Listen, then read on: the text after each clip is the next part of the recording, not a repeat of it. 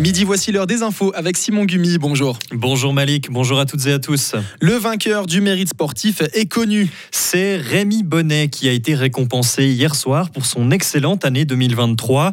Le spécialiste de ski alpinisme et de trail a aussi très bien débuté sa nouvelle année en récoltant deux médailles d'or la semaine dernière lors des championnats d'Europe.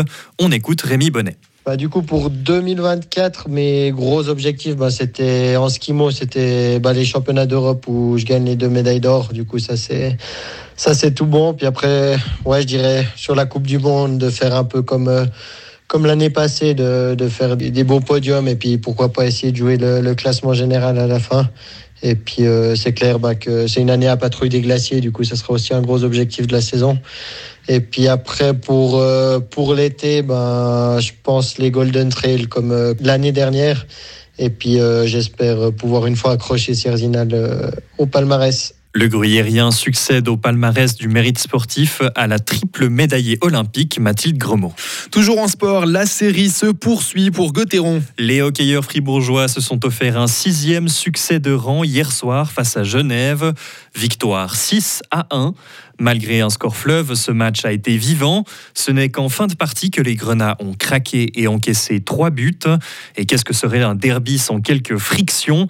André Bikoff, attaquant de Gauthieron. Genève euh, sont connus pour être une équipe euh, robuste. Ils ont des, joueurs qui ont un gros gabarit, qui sont solides, qui aiment bien mettre des mises en échec. Mais euh, je pense que dans notre équipe aussi, les gars ont plaisir à aller, à aller batailler. Et puis ce qui m'a plu ce soir, c'est que dès qu'il y avait un gars qui était en train de batailler ou qui était au sol, il y a tout de suite un un de ses coéquipiers qui venait le défendre. Et puis euh, c'est ça, ça montre qu'on est, qu'on est soudé et puis qu'on va pas se laisser faire.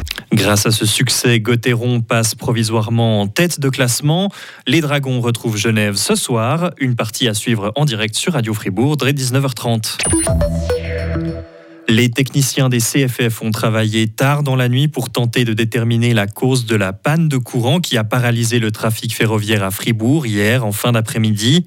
Malgré leurs efforts, les raisons de cette panne restent inconnues pour l'instant. Survenue vers 16h30, la coupure a interrompu toutes les lignes entre Fribourg, Berne, Gain et Romont. Des bus de remplacement ont été mis en place.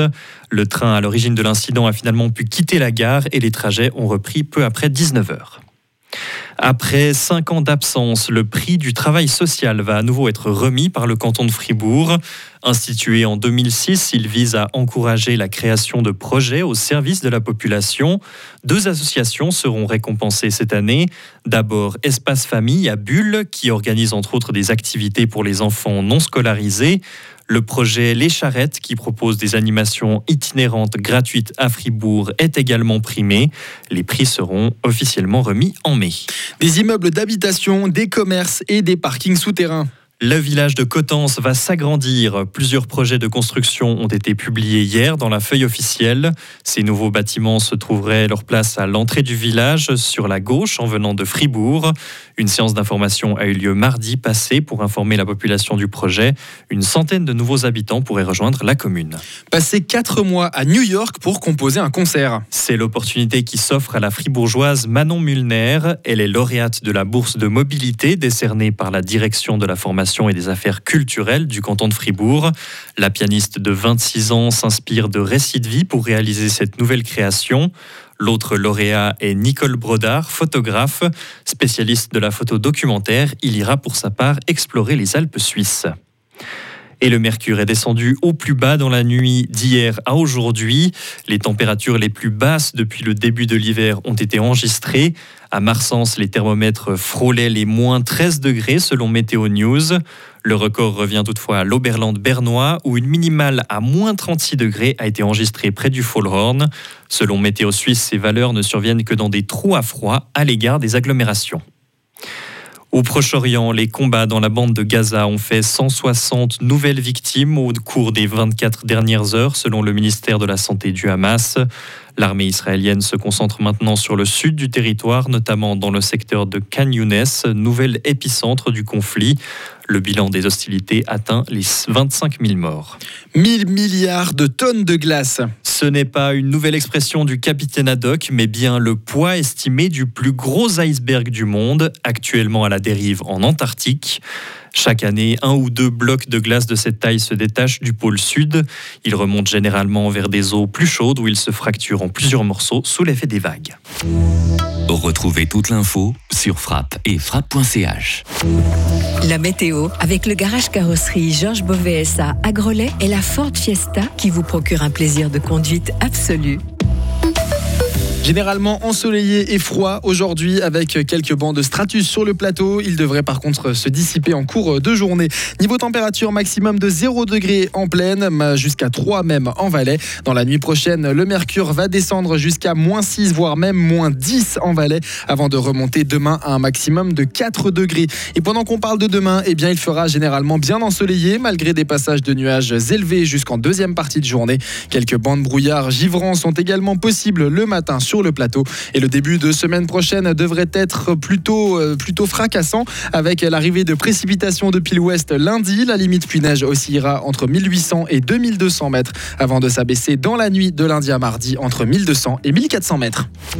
La météo blanche avec les remontées mécaniques des Alpes fribourgeoises et le garage Bernard Despont à Villa Saint-Pierre et Suzuki le numéro 1 des compacts 4x4.